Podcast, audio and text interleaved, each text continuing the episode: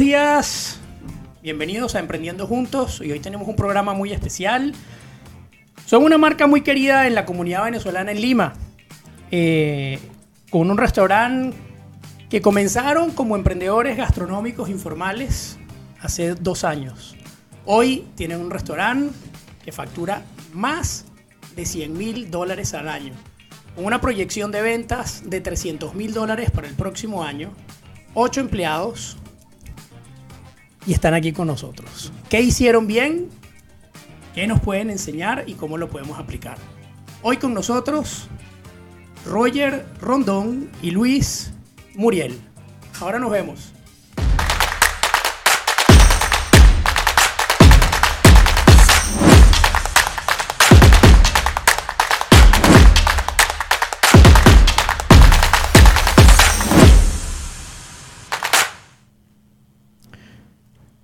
Bienvenidos Luis y Roger. Gracias, ¿Cómo están ustedes? Bien, bien. gracias a Dios.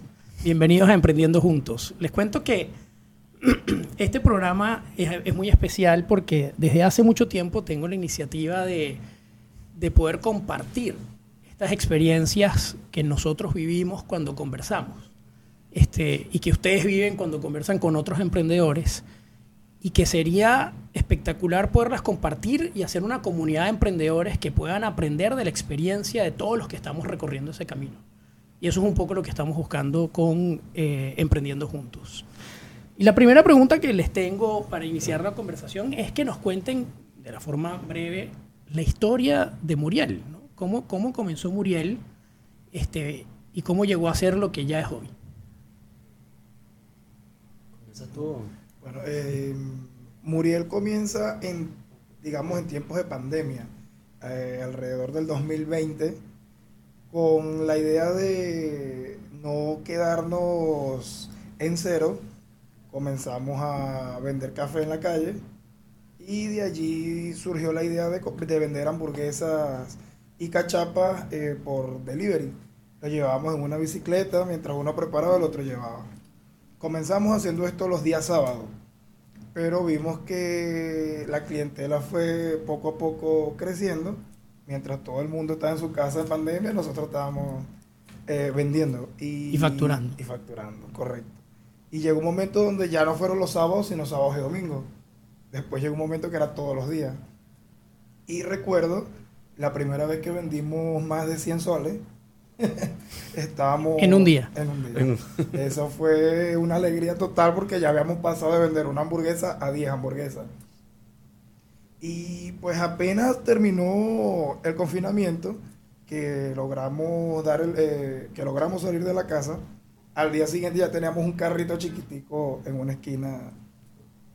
Y poco a poco, o sea, con constancia fuimos llevando el negocio hasta que ya el carrito chiquito se quedó muy chiquito. Compramos uno un poco más grande.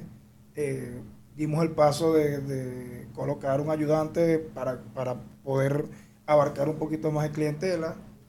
Ya los tres meses, si no me equivoco, tuvimos que comprar el segundo carro, colocarlo uno al lado del otro. eh, le dimos trabajo a otra persona adicional. Y bueno, poco a poco fuimos creciendo y facturando hasta que... Y allí, allí sectorizamos la venta. ahí sectorizamos la O sea, ¿Cómo- cómo eh, así? eh, las cachapas y las hamburguesas, eh, de todo lo que, los productos que incluimos, era lo que más se vendía. Entonces sectorizamos las hamburguesas en un tráiler donde el que fuese más veloz era quien se encargaba de, de- de la elaboración y la preparación allí en ese tráiler. Y en el otro sectorizamos las cachapas y las arepas que también salían bastante. Y llevan o sea, más tiempo para, para cocinarse a diferencia de las hamburguesas. Así el cliente que llegaba pidiendo hamburguesa no tenía que esperar también que salieran las cachapas que estaban por delante. ¿Y de- ustedes ya tenían de- experiencia en el negocio, digamos, de la gastronomía, de la elaboración de comida, de los restaurantes? Bueno, yo, yo sí tenía experiencia en lo que es la gastronomía, más no en la calle. Exacto. Pero lo fuimos aprendiendo poquito a poco. No, digo, digo por, digamos, todo lo que tú comentas del proceso que han ido, que fueron creando en ese momento, fue porque lo fueron desarrollando por, digamos, en el mismo momento que iba creciendo el negocio o porque ya lo traían como experiencia, lo habían visto y lo estaban aplicando. Bueno, él sí tenía experiencia en restaurantes. Yo sí no tengo ningún tipo de experiencia con, en la parte gastronómica, creo que este viene siendo mi, mi primera vez, pero sí vengo de una familia eh, que se han desarrollado ampliamente en lo que es la parte eh, comercial. Pues mi bisabuela, que, que en paz descanse, era analfabeta, no sabía leer ni escribir, pero su, su, cerebro era un genio pues, con respecto a la parte comercial. Tenía varios negocios que eso, esa experiencia la absorbió mi madre y digamos que yo de niño eh, no me inclinaba mucho hacia la parte comercial, estaba enfocado en, en, otras partes académicas, pero sí aprendí mucho viendo a mi mamá. Claro. Y, y te pregunto, hoy, digamos, ya tienes un restaurante, saliste de vender la comida en la calle, de tener dos carritos y esa evolución. Cuando miras atrás, ¿cuál fue la decisión más arriesgada que tomaron? salir de la calle a, un local. ¿Por qué? Porque digamos que existen ciertos tabúes en el, pensamiento de, las personas cuando están eh, en, la informalidad referente a, cómo manejar un negocio, digamos, un poco más grande, a pagar impuestos, a, a darle trabajo a otras personas, a llevar un negocio completamente formalizado. Y digamos que en el camino hemos tenido que aprender bastante, pero ya estando en este punto y viendo hacia atrás, creo que es, una de las mejores decisiones que pudimos haber este, implementado en, nuestra, en nuestras vidas. Bueno, si está facturando más de 100 mil dólares al año, me pareciera que sí. ¿Cuántas mesas, para los que nos escuchan, cuántas mesas tiene tu restaurante? El restaurante ahorita tiene siete mesas. Tiene tres mesas grandes y, el, y cuatro mesas pequeñas. O sea, en total tenemos 14 mesas. O siete en total. Eh, vamos a hablar de, de, personas. Este restaurante lleno con todas las sillas ocupadas, 30 personas. 30 personas. Y 30 personas, 365 días al año. Exacto. En su primer año, más de 100 mil dólares. Correcto. Impresionante. Y, y te hago una, una, una otra pregunta y es, ¿qué hicieron bien? O sea, ¿qué hizo Muriel bien desde el inicio, no? Porque, porque todo esto no comienza con el restaurante. Esto comienza cuando compraron, cuando salieron a comer, eh, vendieron comida en la calle y vendieron esos primeros 100 soles. Entonces, hoy su know su experiencia inicia desde el día cero. ¿no?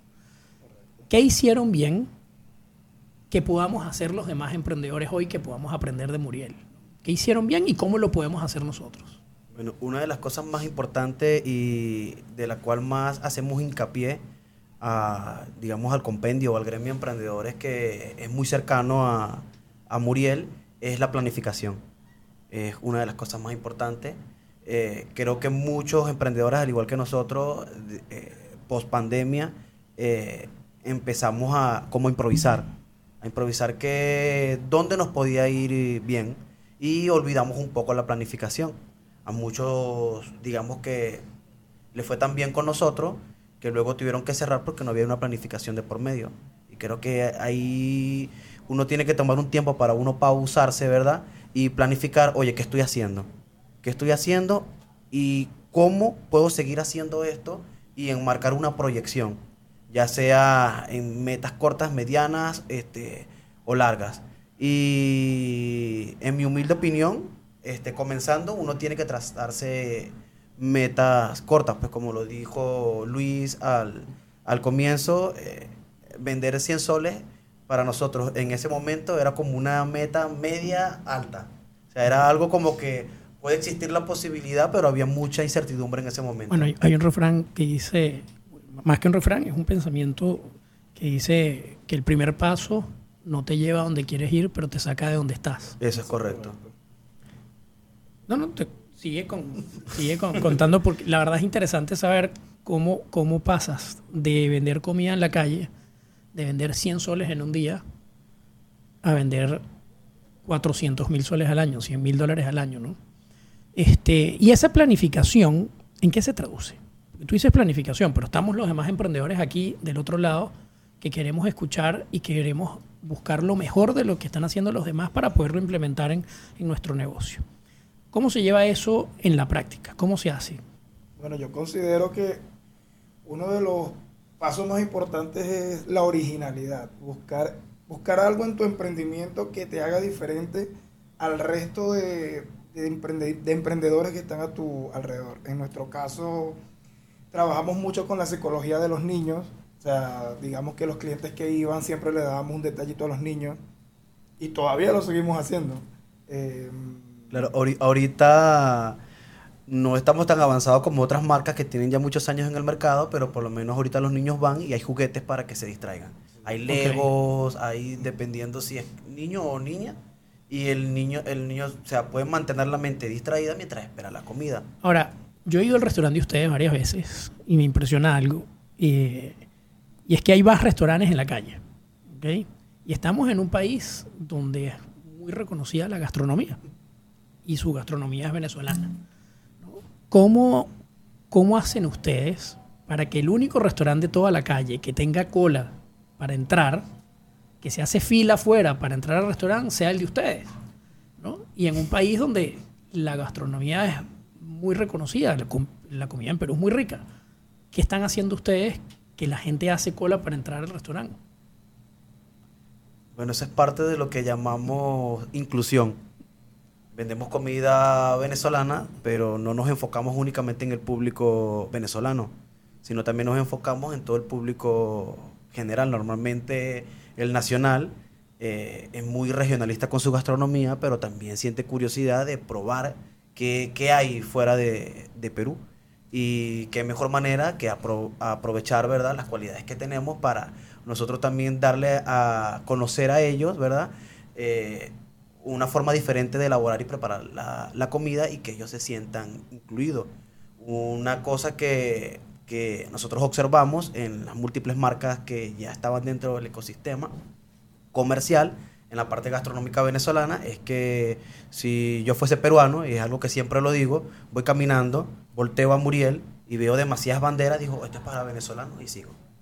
En cambio, si vas a Muriel, te encuentras con un ambiente diferente y dices, oye, ¿qué es esto?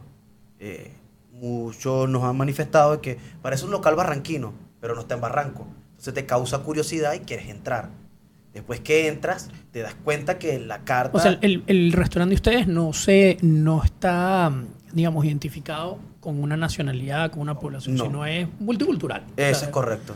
Bueno, yo siempre he comparado eso y siempre he dicho que con la migración que hay de venezolanos en, en la región, y, hay muchos emprendimientos gastronómicos de venezolanos. Y veo que muchos se enfocan es en la misma comunidad venezolana. Y siempre digo, oye, veamos a los mexicanos en Estados Unidos, ¿no? Veamos a los italianos en Estados Unidos. Y es como, o sea, si ellos se hubiesen dedicado a vender eh, tacos o comida mexicana para solo mexicanos, digamos, no, no serían tan grandes en este momento, ¿no? Entonces, este, me imagino que ustedes están haciendo algo de eso. Claro, nosotros tratamos, inclusive eh, lo conversamos en una oportunidad, yo le dije, yo le dije a Luis, este, oye, tenemos que buscar el punto este, de, saber entender, ¿verdad? Este, ¿Qué quiere el peruano? ¿Qué le gusta? O sea, hay muchos que le dicen, eh, me gusta el pabellón, pero ¿cómo se puede preparar el pabellón que les guste muchísimo más a ellos? Y es algo que nos lo hemos preguntado, inclusive no, nos planeamos este, contratar a, a, un peruano que se encargue de la parte de la publicidad y el marketing, que es la mejor manera de saber llegarles a ellos de una forma visual y luego poder entenderlos conociéndolos, ¿verdad? ¿Y lo hicieron? No lo hemos hecho, pero sí es un planteamiento que tenemos. está en parte de nuestra planificación. ¿Qué, ¿Qué ha sido lo más difícil hasta ahora? Bueno, una de las cosas más difíciles desde que comenzamos hasta ahora, este, fue cuando se nos incendiaron los carros. Ah, cierto. ¿Qué fue lo que pasó? Eh, en ese momento este, sentimos que, o sea, que todo se había ido. todo pues. se había acabado. Todo se había acabado, que hasta ese momento eh, llegaba el emprendimiento como tal. Pues estábamos trabajando, los trailers estaban este, eh, súper llenos, acabamos de comprar un balón de gas, lo instalamos, el balón vino malo y este, el, carro, uno de los trailers empezó a encenderse y se encendió por completo. Pues. Perdimos que, digamos que los daños materiales y económicos fueron bastante grandes en ese momento. Perdimos pues. como un 80%, ¿verdad? Del- ¿Y, y qué pasó en ese momento? ¿Que, que se incendian los carritos y ustedes que se sientan y dicen, cerramos? ¿Lo pensaron o dijeron, mira, esto es un, un desafío más, Yo, yo tenemos diría- que salir adelante? Yo diría que esa es una de las peores anécdotas que tenemos, pero ahí viene, ahí viene eh, la parte donde decimos que un emprendedor tiene que tener un espíritu de optimismo siempre, sea cual sea la situación. Correcto. Nosotros, bueno, yo sí me tranqué un poquito, digamos que Mente de guerrero. Sí, digamos que bueno, yo me quemé, o sea, porque era el carro donde yo estaba parado, no quería que se perdiera, le metí las manos a la candela. Y quería Eh, sacar el balón de gas con sí, la... Pero después cuando caímos en sí, digamos que ese espíritu de optimismo fue el que nos dijo, no, ya va. O sea, que esto no se puede acabar. Todavía queda otro carro. Tenemos aparte personas que trabajan, ya en ese entonces trabajaban con nosotros como seis personas más, ocho personas más si no me equivoco. Y gracias a Dios, eh, en la zona donde estábamos éramos muy conocidos. Y al día siguiente, en la mañanita, ya habían personas llevándonos un balón, otro nos llevó pintura, otro nos llevó soldadura. Y ya a las 6 de la tarde estábamos otra vez en la calle con los dos carros. Ahí es donde yo lo que siempre ma- eh, lo que siempre manifiesto con respecto a lo que haces es lo que lo que cosechas. Y esto lo comparo, a mí me gusta mucho la lectura y hay una palabra que se me quedó de una lectura muy reciente que es benevolencia. Y esto lo, lo, lo llevo a muchas cosas que uno hacen dentro del acontecer diario, ¿verdad? Y por lo menos los reyes en, en la época, en las antiguas épocas que eran muy benevolentes, tenían mucha simpatía de la, del público en general. Entonces, una de las cosas que yo me digo, ¿cómo llevo la palabra benevolencia al público que me compra? Y ese y la palabra, en resumidas cuentas, este, se, se denota en lo que él acaba de decir. Este, una de las cosas más importantes para mí en, y para nosotros en ese preciso momento fue contar con cada una de las personas que estaban allí, viendo lo que pasaba y que muchos fueron sostén, porque eh, recogimos, vamos a guardar, vamos a ver qué fue lo que se perdió, pero hay uno de nuestros clientes que los voy a mencionar acá, lo conocemos como Toño, hoy en día está en Venezuela, pero él se me acercó y me dijo, oye, ¿y qué pasó? Ya vas a cerrar, mira, pero este, pero hay, ahí hay masas de cachapa, ¿por qué no vendes la, por qué no vendes cachapa? Y mi mente estaba nublada pensando en que, oye, mira, el carro se quemó, aquello, o sea, ¿cómo me voy a poner a vender? La gente nos siguió hasta donde guardábamos los, los carros. Los equipos. Estábamos recogiendo, viendo lo que es, y Toño, con otro de los trabajadores más de ese momento que ahorita se encuentra en Estados Unidos, eh, ellos se pusieron a, bueno, tú compraste hamburguesa, bueno, entonces ahora come cachapa. es una cuestión que en ese momento yo, le, yo me decía, ¿cómo le vas a imponer que, que, que- que es obligatorio que, que tiene que comprar? Y ahorita me río, pues. O sea, me Claro. río porque fue una acción, este, fue un impulso de ellos respondiendo, o sea, como clientes a, digamos, casi al compromiso que tenían con la marca. Tú, o con- tú me, o tú, hacia me, tú me dijiste hace un ratico, justo antes que comenzáramos la grabación, de, del agradecimiento. ¿no? Y eso es algo que nosotros tomamos mucho en consideración aquí en la compañía. Es parte de los principios de, de los valores de, de Uno Crédito.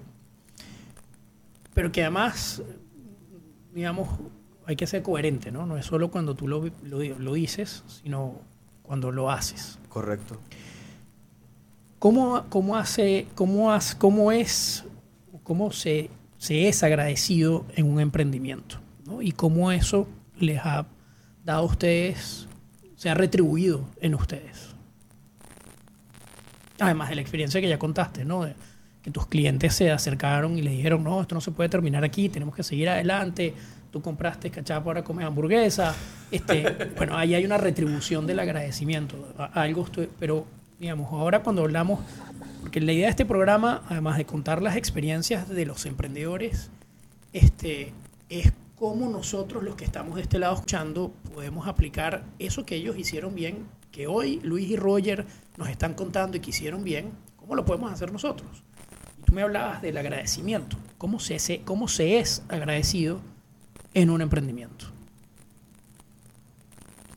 Yo creo que eso es parte de la esencia del ser humano. este, uno tiene que, bueno, desde que uno es pequeño, a uno le enseñan en la familia a ser agradecido, pues tienes que darle gracias a Dios porque estás respirando, porque estás con vida. Eh, apenas te levantas, tienes que ir y pedir la bendición al abuelo, a la abuela, a mamá, a papá. Yo creo que de ahí viene realmente el agradecimiento este, del ser humano, porque eh, te levantas, le das gracias a Dios, le das gracias a, mamá porque te sirve el desayuno, y ahí es donde viene, eh, digamos que se viene construyendo esa esencia, ¿verdad? De ser agradecido con la vida. ¿Y, cómo, llevas eso al emprendimiento?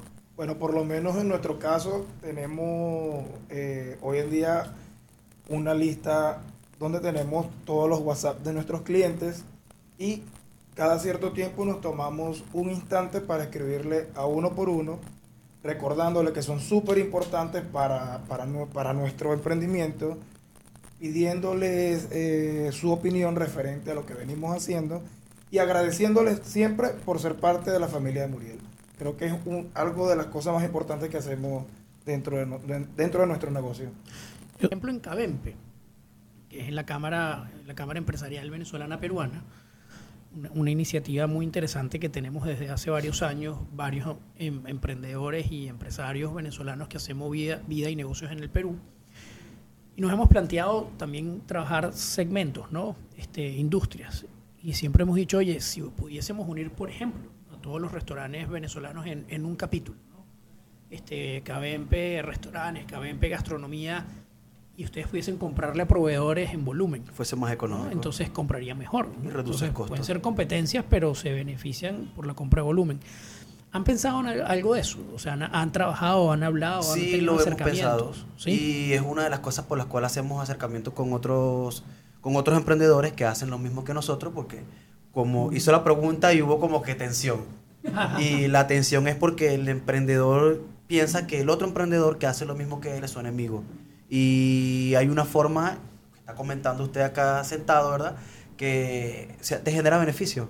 Por ejemplo, a nivel de mercadeo, recientemente nosotros recibimos una invitación de Manuel a Caracas Ávila Restaurante en Surco. Está bien retirado donde estamos nosotros. Y digamos que quizás eh, en, su, en su radar de, de consumidores, este, alguien no conoce a Muriel y en el radar de, en el radar de nosotros alguien no conoce a Caracas Ávila. Entonces digamos que hay un intercambio de, hay un intercambio porque alguien algunos de sus clientes pueden comprarnos a nosotros o algunos de nuestros clientes pueden comprarles a ellos siempre que estén en Surco, porque normalmente el mismo cliente que le compra a Muriel es el mismo cliente que le compra a otro restaurante. Porque las personas no comen todos los días en el mismo sitio. Y es algo que tienes que usarlo este, a tu favor. Como llega a escuchar en, en en algún momento de usted mismo. No hay mala publicidad, sino cómo la viertes a tu favor. Es correcto. Y en estas alianzas, eh, ¿cómo ha sido, ha sido, digamos, fácil llegar a tus aliados, a tus competidores? Y decirle, oye, démonos la mano mutuamente. Eh, la iniciativa vino de ustedes, se fue construyendo y qué tan sencillo ha sido y cómo esto lo podemos replicar los demás emprendedores. Bueno, es una tarea bastante ardua, volviendo a que el emprendedor piensa que el otro emprendedor es su enemigo. Pues. Me está quitando el mercado, me está quitando el, nicho, pero hay muchísimas maneras de, de hacerlo. Por ejemplo, algo que nos ha ayudado mucho son las campañas que hacemos, las actividades Ejemplo, la primera actividad de la Arepasa fue trajo un hermano este, peruano.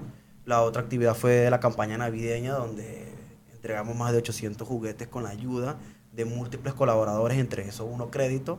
Y bueno, llega, inclusive llegamos hasta el hospital del niño en Breña. Nosotros hemos participado en todas las cosas que ustedes nos meten.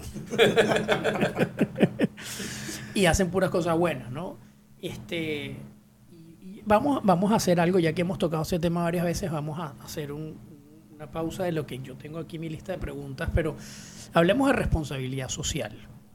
Este, yo a, título personal y en mi negocio creo que, que como personas y como organizaciones tenemos que buscar cómo hacer del mundo un lugar mejor. Y eso se puede traducir de muchas maneras. Nosotros tenemos la oportunidad con uno crédito que, que nuestro producto tiene la posibilidad también de impactar. Y eso es algo importante. La pregunta es, ¿y cómo están haciendo ustedes como negocio? Yo tengo parte de la respuesta porque ustedes nos han metido en todos estos asuntos, pero para que lo respondan ustedes, ¿cómo, cómo Muriel ha hecho para, en esa gratitud que ustedes hablaban al principio, ¿no? demostrar esa gratitud a nivel de responsabilidad social? ¿Qué, han hecho? Cuéntenos esas experiencias y cómo creen ustedes que eso se ha retribuido a Muriel. Bueno, se ha voy a comenzar por cómo se ha retribuido. Se ha retribuido en alianzas. Este, anteriormente era Muriel solo haciendo labores sociales. La gente lo fue viendo y se fue dando cuenta de que, oye, sí lo hacen, o sea, sí lo cumplen, hay un corazón, hay empatía y digamos que en ese, en ese primera instancia fueron nuestros clientes el sostén. Luego fue Uno Crédito, luego fue Incarepa, y así se fueron sumando todos hasta que hoy en día... Saludos a Hugo de Incarepa también, amigo de la casa. Empresario, empresario peruano que se que se que invirtió en un negocio enfocado en la comunidad venezolana. Y ahora es más venezolano que peruano. Lo vemos en todos los en todos los eventos venezolanos vemos a Hugo. Hugo, Saludos desde el programa. Pronto esperamos tenerte aquí también.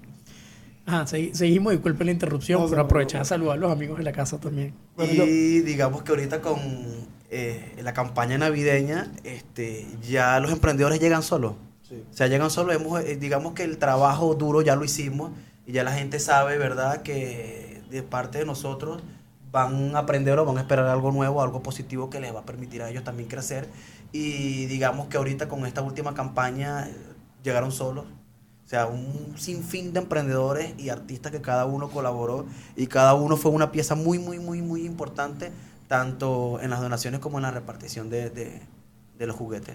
Eh, en uno de nuestros primeros eh, eventos grandes de responsabilidad social, que fue el Día de la Arepa, este, nos sirvió muchísimo para también e incluir al público peruano. De hecho, el eslogan el, eslogan fue trae a tu hermano peruano y eh, llegó, o sea, fue de sorpresa que llegaron influencers eh, peruanos, entonces habían peruanos haciendo arepas. Bueno, el objetivo eran 500 arepas. Recuerdo que cuando nos llamaron para participar, nos habían dicho que el objetivo eran 500 arepas y terminaron siendo 1000 arepas. arepas. Ese día no pudimos abrir. Ese día no pudimos abrir. Pero ¿qué pasa? Que. bueno, nos vieron eh, abrir restaurante para ah, clientes. Exacto. Cocinaron, mira. Claro, pero teníamos una programación de que en la mañana repartíamos las 500 arepas y el restaurante operaba con normalidad. Entonces hay clientes que se fueron insatisfechos. Pero con su arepa. Pero se fueron con su arepa. pero ahora, a lo que caigo es que esto nos sirvió a nosotros, por lo menos en la zona que estamos, que apenas acabamos de cumplir un año de haber abierto nuestro local. Y esto nos dio a conocer con la comunidad eh, del, lugar donde estamos, a, tal punto de que, digamos, somos ahorita unos consentidos de, la Junta Vecinal. No, no, no tanto eso, sino que también en la campaña navideña ellos participaron. Exactamente. Interesante. Entonces, hicimos, hicimos algo que no había hecho quizás ningún local de nuestro alrededor, que era eh, regalar algo de comida a la gente, tanto necesitada como a la gente de la comunidad y aparte de eso dimos a conocer nuestro producto eh, principal de nacimiento venezolano, que es la arepa. Y digamos que a raíz de eso, todo nuestro alrededor ahora es cliente de nosotros. Ahora conocen que es Muriel, conocen que es un restaurante venezolano y todos los peruanos comen en Muriel. Bueno, y, algo interesante es que... Y sienten empatía, que es lo más importante, pues. Cuando llegamos, este y disculpa que le tome la palabra, este, pero necesito decirlo, por ejemplo, cuando llegamos a la zona, este, era como, eran, eran belicosos los, vecinos, pues, porque venezolanos, ¿qué hacen por aquí? Las noticias no ayudan mucho con, con nuestra nacionalidad, entonces, digamos que esa tarea de incluirnos creo que es de nosotros.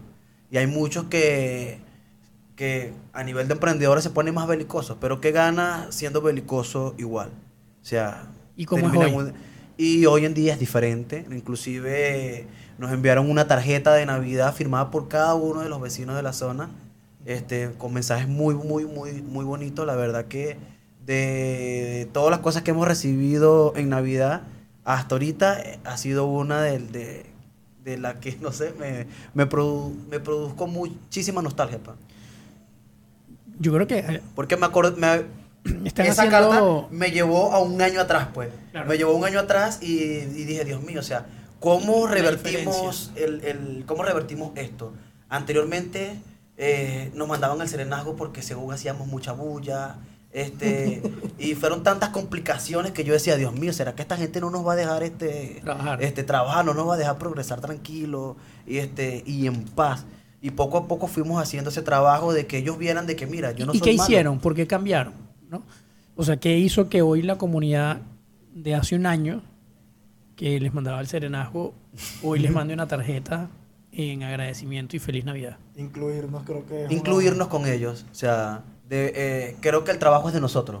Este, nosotros estamos Claro. llegando, como yo en ocasiones se lo dije a todo el equipo, porque ellos a veces decían, oye, pero ¿por qué? Que no?". Y yo les decía, o sea, nosotros estamos llegando nuevos acá. Muchos de ellos tienen 30, 40, 50 años haciendo vida aquí. Muchos nacieron aquí y desde Los nuevos pequeños. somos nosotros. o sea, ya mm, el tiempo avanza y con lo que nos gusta hablar de negocios, imagínate, este podcast, este podcast sería el, el maratón podcast. Pero este quiero no quiero darle cierre al podcast sin hacer varias preguntas que tienen que ver con las fortalezas de ustedes, ¿no? Yo siempre he dicho que hay una gran diferencia entre emprender, entre el emprendedor y un empresario, ¿no? Y, y aunque podemos hablar de varias, voy a resaltar solo que emprender viene con la parte creativa, viene con, con- con esa iniciativa de salir adelante, pero después cuando el emprendimiento crece, que es lo que uno espera que salga adelante, se necesita más un gerente, se necesita más un empresario, porque ahora hay que gestionar el negocio. ¿Cuáles son las fortalezas de ustedes? ¿En, qué, ¿Cuál fue la fortaleza en la que ustedes se apalancaron para crecer el negocio? ¿Y cómo están haciendo hoy para, siendo emprendedores, su negocio esté funcionando como lo dijeron al principio, sin ustedes estar ahí? Estando hoy ustedes sentados con nosotros, el negocio está cocinando, está atendiendo clientes. ¿Cuáles fueron esas fortalezas de ustedes? ¿Y Bueno. qué ves que necesites hoy traer de otro recurso humano de afuera que tú no tienes? Yo comenzaría diciendo que en nuestro caso eh, somos un buen equipo, ya que desde un principio cada, cada uno se, se encargó de una cosa. Eh, yo soy un artista en la cocina, él es un artista con los números, y digamos que esa unificación, esa organización ha hecho que el negocio avance cada día más. Siempre es muy importante, poco a poco en el camino, también ir- irse educando un poquito a nivel financiero eh, siempre estudiar un poquito eh, sobre los temas que estamos trabajando. Y creo que una, una de nuestras mejores fortalezas para llegar a donde estamos es el ímpetu de siempre seguir adelante, eh, las ganas de, de- de crecer. Y cuando llegamos al punto donde estamos ahorita, que sí, sí pasa, o sea, llega un momento donde necesitamos traer eh, otros conocimientos para nuestro negocio, para que siga creciendo. eh, y es parte del crecimiento hacer que el, que el equipo de trabajo también eh, siga evolucionando. eh, Y ahí entramos también en lo, en lo que es el, o sea, de que el emprendedor tiene que ser como el médico, tiene que estar en constante estudio. sí. Claro. Por lo menos yo siempre, yo siempre digo que usted, fuera del programa, o sea, Román Pisolante, ha sido uno de mis mentores, pues. Mi mamá siempre me decía, Gracias. este, si quieres ser médico, no me puedes preguntar a mí cómo es un buen médico. Yo soy maestra, yo no soy médico. Sea, yo te puedo enseñar a ti a ser un buen padre, yo te puedo enseñar valores, yo te puedo enseñar a ti ética profesional. Pero a ser un buen médico, no. O sea, si tú quieres ser un empresario, tienes que juntarte con un empresario, tienes que preguntarle a un empresario cómo lo hizo, cómo lo puedes hacer tú. No me puedes preguntar a mí y disculpa que te lo, que, que te lo responda de esa manera. Y otra persona gracias. que voy a mencionar es Guillermo Aure. Guillermo Aure fue mi primer mentor. Apenas tenía 19, 20 años, me gustaba mucho la lectura. Y en ese tema de la lectura, de conocer muchas, de involucrarme con escritores, entre ellos Carlos Saúl Rodríguez, eh, conocí a Guillermo Aure. Y este señor de una u otra manera me inculcó muchas cosas empresariales. Gracias a él tuve la oportunidad de conocer de manera indirecta a Robert Kiyosaki y mm, digamos que me comí cada uno de los libros que, que, publicó, inclusive hasta el de su esposa, de Kim Kiyosaki, que habla de muchos términos empresariales, de cómo tú iniciarte en este mundo, cómo hacerlo. También fue emprendedor hoy en día, es un empresario muy exitoso con varios libros este, bestseller este, escritos y es, mucho, es un buen ejemplo para, para muchos emprendedores. Entre eso también otros escritores que plasman, ¿verdad? Entre sus libros este, cómo hacerlo, cómo llevarlo, cómo llevarlo a cabo. Yo creo que, digamos que la lectura, ¿verdad? Debe ir de la mano también con el emprendedor. ¿Hacia dónde van? Muriel. Bueno, Muriel, aquí vamos a hacer, ya que, que nos enfocamos mucho en, los niños, vamos a utilizar la, frase de Buzz Lightyear, hacia el infinito y más allá. Tengo, tengo dos emprendedores de un mismo negocio, socios. Para, ¿Qué les pueden recomendar a nivel de la relación? ¿Qué ha hecho que ustedes tengan éxito no solo en el negocio, sino como socios? ¿no? ¿Y qué pueden decirle a los emprendedores que tienen socios en el negocio? La confianza. La confianza en sí mismo es lo primero. Y más allá de, de la confianza es reconocer el trabajo y la importancia y el valor que aporta cada uno a la marca. Ejemplo, eh, una de las cosas que, critico mucho de forma negativa de las sociedades es que siempre hay uno que cree que trabaja o su trabajo es más importante que el resto. Y resulta que el trabajo de cada uno, ¿verdad? Es muy importante. Por ejemplo, él lo dijo, él es un experto en la cocina, yo soy un experto con la gestión.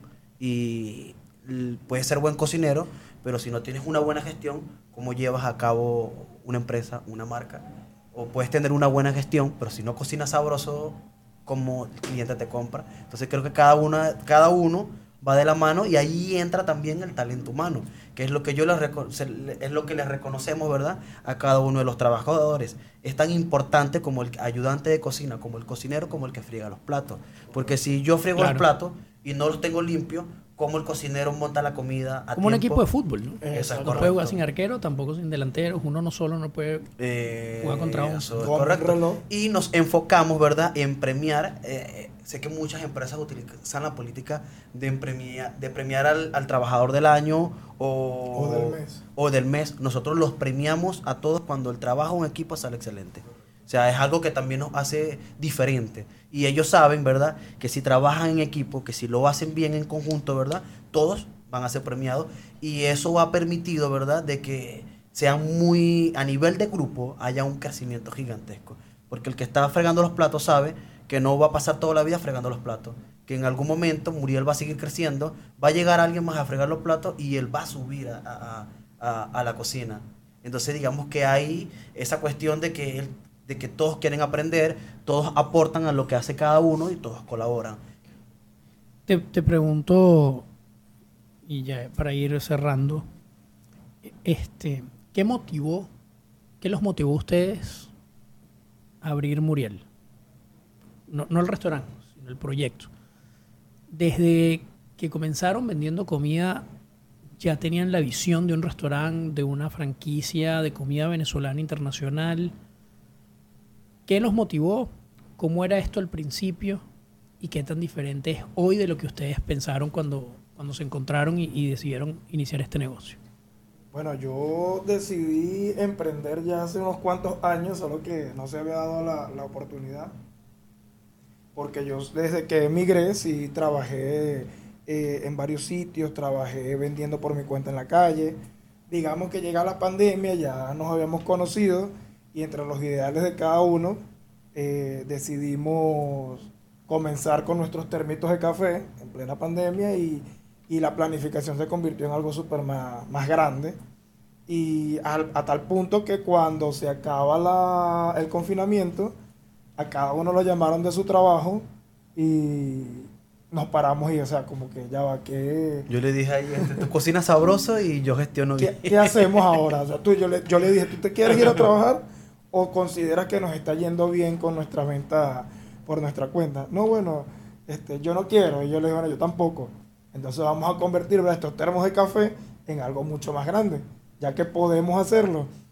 Y por allí comenzó todo, ya hasta que hasta el punto que ya fue algo imparable. ¿Cómo, cómo ha cambiado la visión de Muriel desde que la, la iniciaron a como la ven hoy?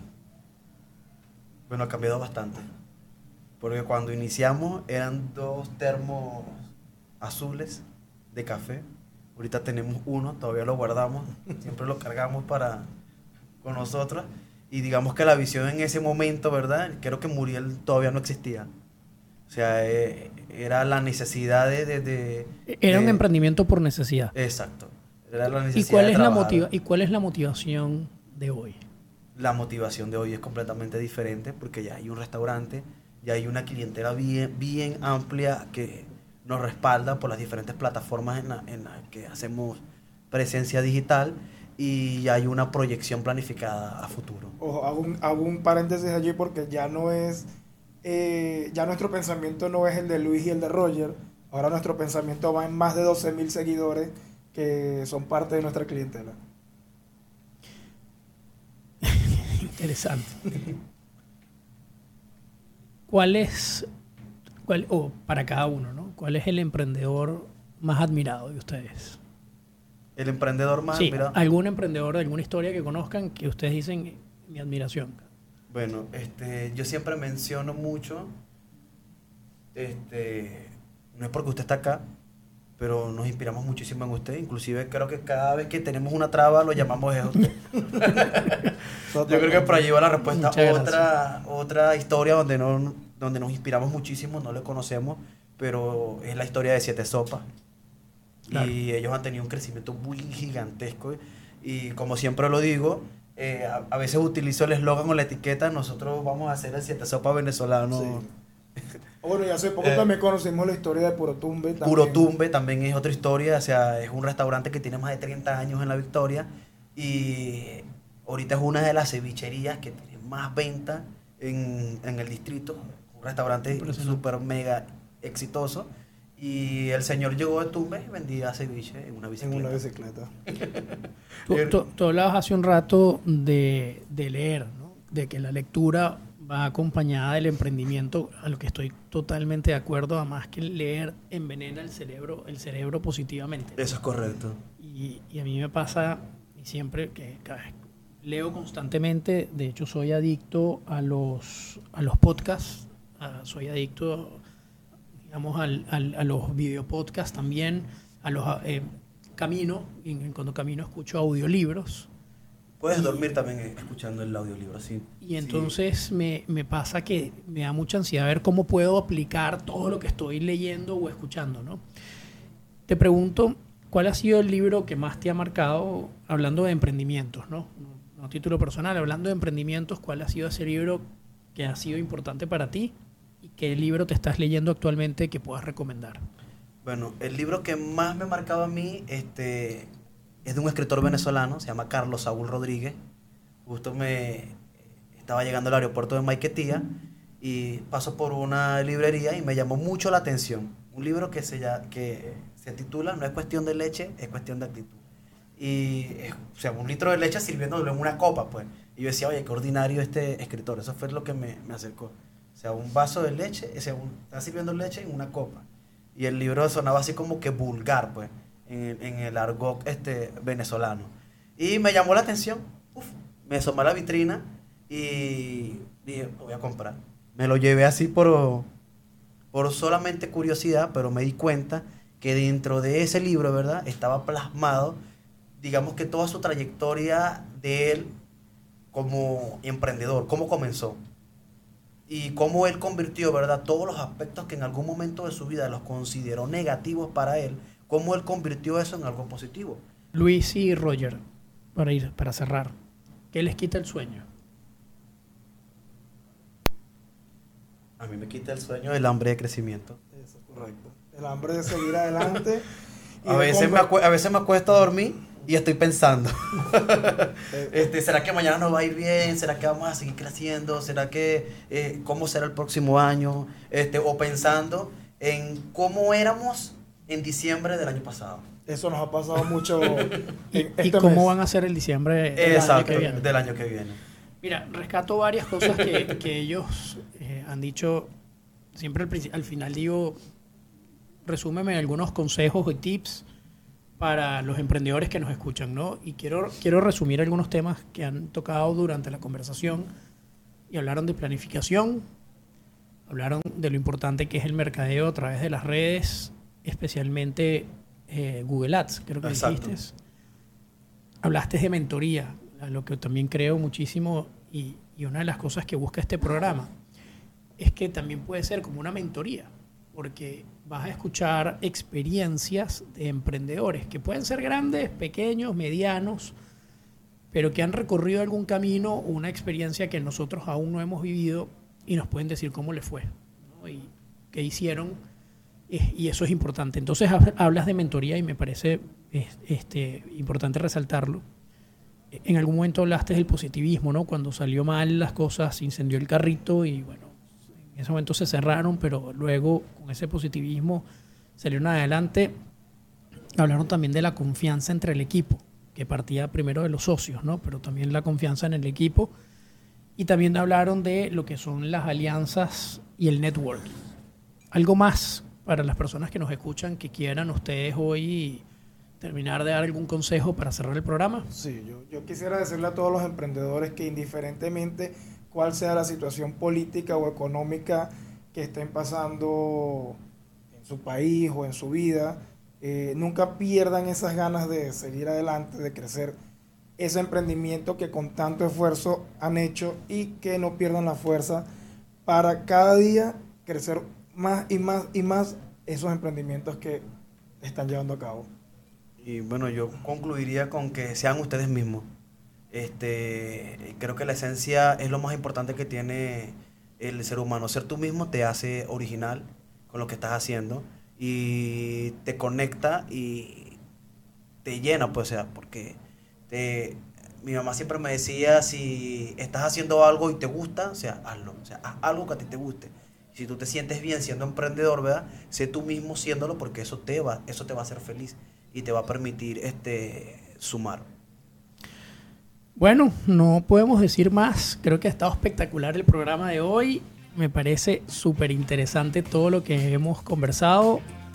Eh, no me queda más que decirle a todos ustedes que nos escuchan, darles las gracias por llegar hasta aquí en este programa. Por favor, suscríbanse, eh, denle like y si esto les pareció interesante, envíenselo a otro emprendedor que ustedes consideren que esto le va a agregar valor. Pero también les pido que si tienen preguntas, dudas, escríbanlas y haremos el esfuerzo también de responderlas y voy a tratar de vincularlos a ustedes en las preguntas que hagan. Y todavía podemos ir un paso más allá. Si tú quieres compartir tu experiencia, escríbela también, que, que capaz la nombro en el próximo programa. Bueno, nos vemos en el siguiente episodio. Esto es Emprendiendo Juntos con Román Pisolante y hoy tuvimos invitados a dos personas muy especiales en la casa, que es Luis Roger de Muriel. Nos vemos pronto. Chao, chao. Chao.